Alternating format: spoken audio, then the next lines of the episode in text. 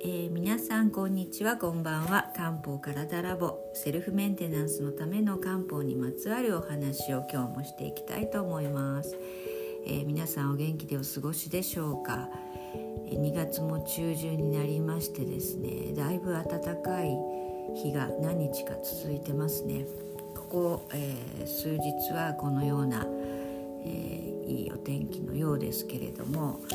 まあ、ですが2月下旬ぐらいになるとねまた寒の戻りとかあると思いますのでね、えー、それに1日の寒暖差もあの激しいですので洋服などには気をつけてお出かけしていただきたいと思います。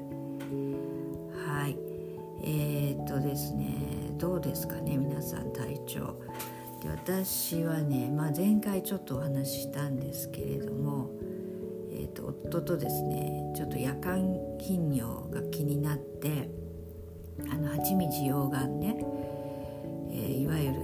まあ、アンチエイジングのあの漢方薬としても有名ですしそういう、まあ、頻尿とかねそういうのも改善してくれるのであの飲み始めたんですけれどそうねまあ1日3回飲むところを1回にはしてたんですけれど私ちょっと2週間ぐらいから2週間目ぐらいから、えー、なんか便が詰まりだしてそうちょっとね出づらくなってまあまあちょっと様子を見ながら3週間ぐらい続けたかな。それでもあちょっとこれは無理だなということでちょっと便秘になるとね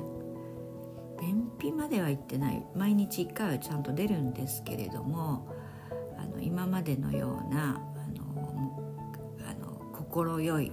便っていう感じではないのでやめましたそれで夫はもうしばらく大丈夫っていうのであの飲ませてたんですけれども昨日ついに、はい、便秘だというふうに言い出して急に言うからねあのびっくりしたんですけど今朝は起きてきたらもうなんか息みすぎて痛いとか言い出して。まああのすっかり蜂蜜溶岩はちょっと私たちに合わないなということでやめることにしたんですけれど何が悪いのかというとおそらくあの需要だと思いますね。えー、需要っていうのは、はい、すごくね溶血作用もあってあのいい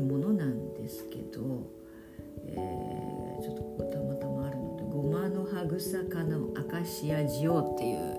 え、ものなんですけどもね、はい、それの、えー、根をね蒸して、えー、加工したもので、えー、溶血作用もあるし白髪なんかにもいいですし、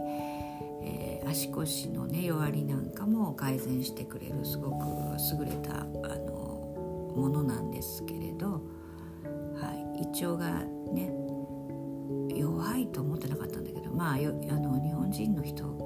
結構苦手な人多いんですよ。日本人はやっぱり胃腸が少し弱めにできてるのかな、はい、それはまあ知ってたんですけれども、はい、便秘になる人が多いかもしれない。他の人でも処方した人がもうすぐにちょっとこれは合わないという人もいらしたのでね、はい、ですから漢方薬もあのそうあのこの中のこの一つが合わないってことであちょっとダメだなっていうことがになりますのでね、えー、何が入ってるのかを知っておいた方がまあ次に次はどれを試そうかなっていう時に参考になると思います。はい、ちなみにジオは始末糖とか従前逮捕糖っていうのが、まあ、あの有名な漢方薬としてあるんですがその中にも入ってます。はい、従前逮捕糖なんかは疲れた時とかねあのよく出されたり飲む方多いと思うんですけれども、はい、だから食後に飲んだ方がいいかなあれはね。はい、大抵漢方薬っていうのは食感に飲む飲んだ方がいいものなんですけれども。まあまあまあまあそんなこんなでちょっと私たち夫婦が便秘になってしまいましたというお話でした。はい。それでですね、まあ、前回の、はい、クイズに行こうと思います、えー、前回は覚えてらっしゃいますか？人と相国関係にある五臓六腑はということでした。そうですね。腎五臓六腑はってことは腎と膀胱と相国関係にある五臓六腑はっていうことですね。で答えは心と小腸です。はい。これはまあそうですね。五行五行説っていうのが、えー、漢方では、えー、考えのベースにあるものなんですけれどもこの、えー、腎と膀胱っていうのと、はい、それはもう水に属してるんですね。木下土金水という5つの、え、素材が、え、地球上宇宙にあって、えー、それをグループ別にして考えるのが五行説なんですけれどもその中の水の性質を持ってるのが腎と膀胱。そして、えー、先ほど言っ相国関係にあるそのそれに相国関係にあるものが心と小腸でこれは火に属してるんですね。はいで腎の、えー、腎と膀胱が属してる水の、えー、特性っていうのはまあ下に下にと流れていって、えー、重たいものでありあの体冷やすものですよね。それと同時にから潤してあげるという性質があります。そして火えー、心と小腸が属している火はですね、えー、これの、えー、特徴は炎ですから上に上に、えー、火炎が燃え上がって、えー、放っておくとこう周りの燃やしてしまうというような特徴があります。でこの相国関係っていうのは何だ何だと言いますとまあ片方が片方を抑制することでバランスが取れてますよっていうような意味なんですね。でこの腎と膀胱とこの小心と小腸の関係ですけれども、えー、水と火の関係火はほっとくと燃え上がってしまう。ですので水を適度にこうかけてあげることが大切なんですね。はい、水がなくなると、えーえー、燃え上がってしまいすぎる。ですからこの腎と膀胱の、えー、機能が、えー、心と小腸に影響を与えるということなんです。で先ほどから言っているように腎と膀胱っていうのは水の性質を持っていてまさに、五臓としての機能も体に、えーまあ、陰液って言いますけれども、はい、あの漢方用語では陰液を、えー、体に潤してあげてそれがあの心、え、適度にあることが心小腸を暴走させないことに役立ってるんですね。はい。ちょっと関係性分かられたですかね。そう。まあちょっと五臓、えっと、五行説から話すとね話が長くなるので今日は水と、えー、火の関係についてのお話にとどめますけれどもはいでね腎と膀胱がじゃ機能不全になるとどうなるかというと先ほど言ったように陰液をこう潤あの体に巡らせてる機能なのでその機能が落ちてしまいますね。そうすると芯に、えーえー、芯の火をかあの暴走させてしまうその結果、えー、芯が更新してでそう芯の熱が小腸にも飛び火してですねはい悪さをするわけです。でどういう症状が出るかというと、えー、心が更新すると、まあ、あの動悸がね激しくなったり不整脈になったりとか、まあ、精神もそうなると不安定になりますよね。もうあの確実に不眠になってきます眠れなくなるあとは、ね、眠ったとしてもたくさん夢を見るタムって言いますけれどもあの夢を見て熟睡できなくなったりということが起こってくるんですね。はい、それでこの真の熱が、えー、小腸に飛び火します。この真と小あの小腸は、表裏の関係ですからそういうあのすぐ影響が出るんですね芯が悪くなると小腸に。で小腸に心熱が飛び火すると、まあ、頻尿になったり排尿痛になったり、まあ尿まあ、尿道炎になったりとかっていう、はい、症状が起こってきます。ょっとお茶飲ましてください。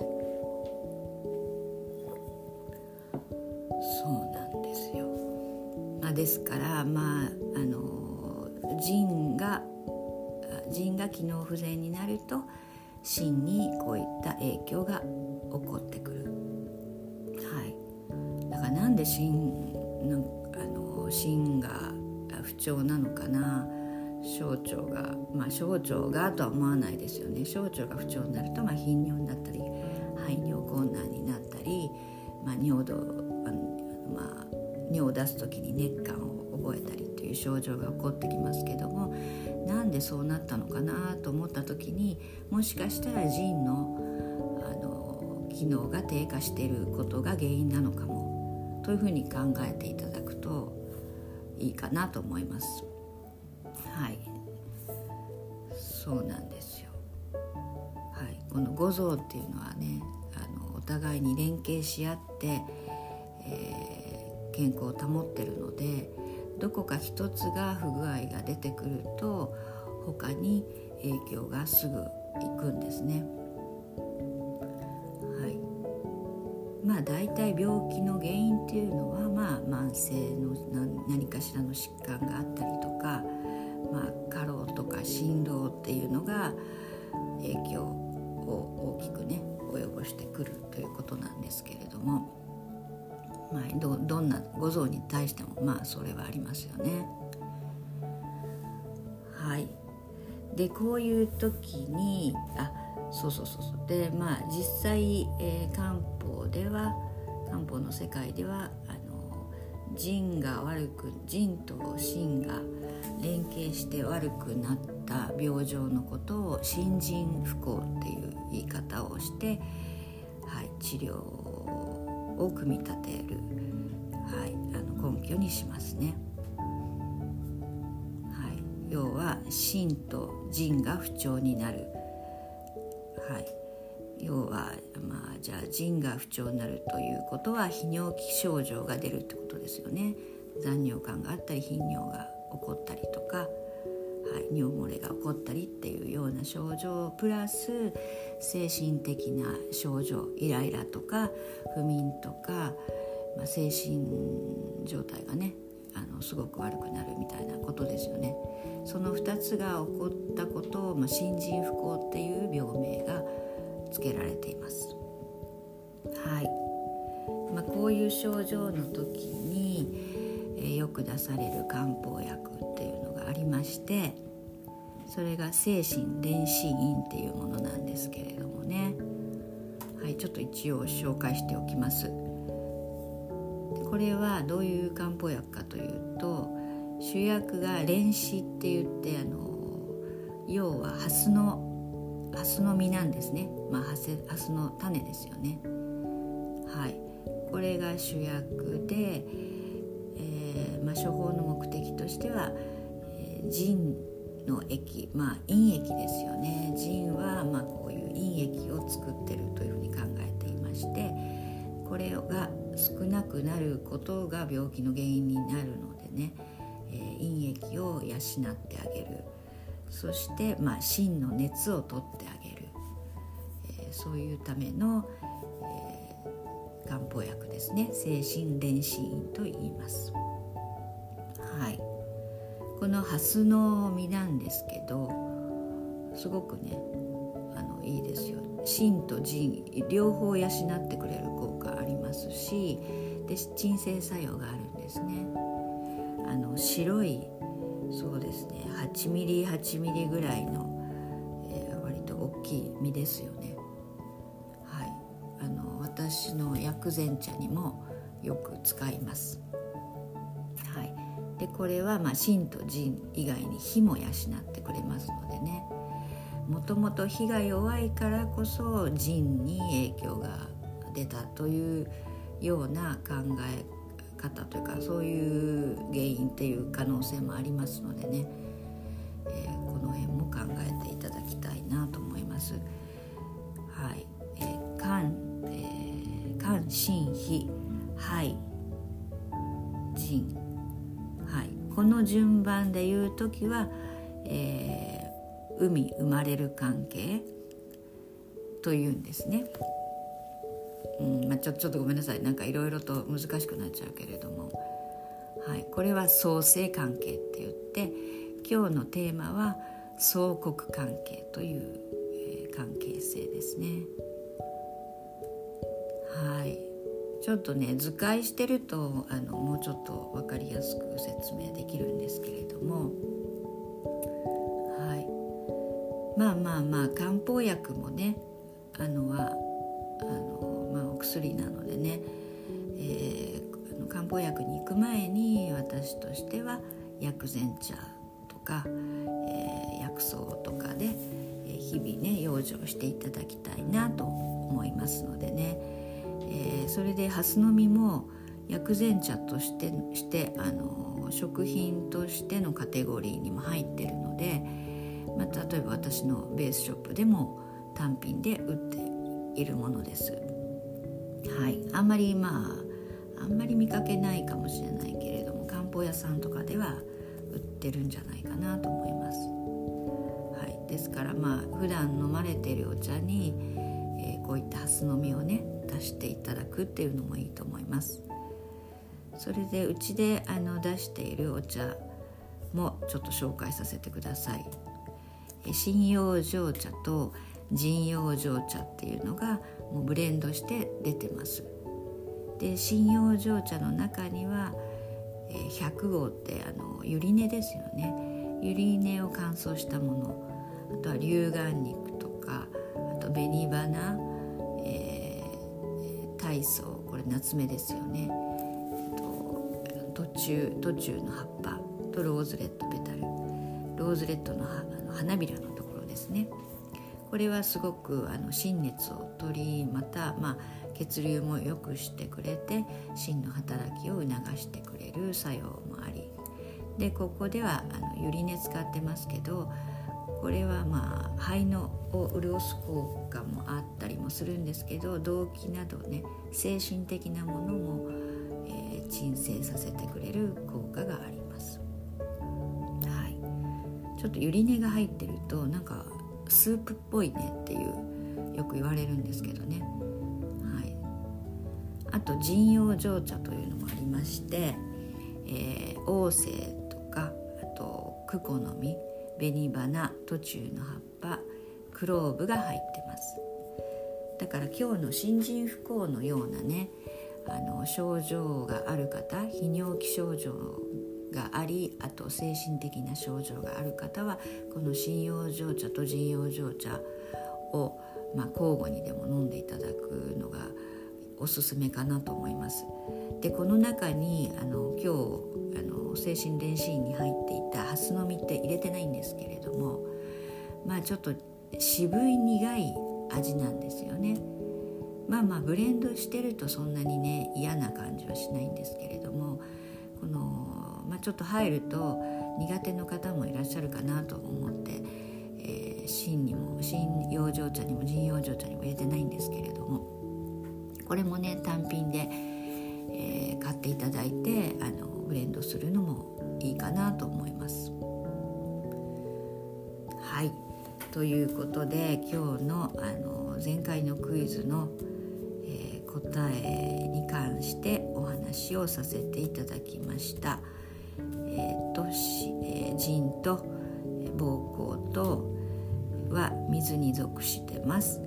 あと、えー、心と小腸は火に属してます。この2つは相国関係ですよということでした。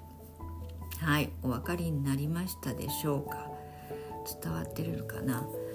まあ、とにかく漢方っていうのはこの五臓六腑がすごく密接に関わって、えー、働いているのでその働きとかね関係性を理解することで、えー、自分で養生しやすくなりますのでね。今の症状がもしかしたらそのその五臓の一つじゃなくて他から来てるかもしれないってことを知るとまた日々のね食生活とかも変わってくると思いますので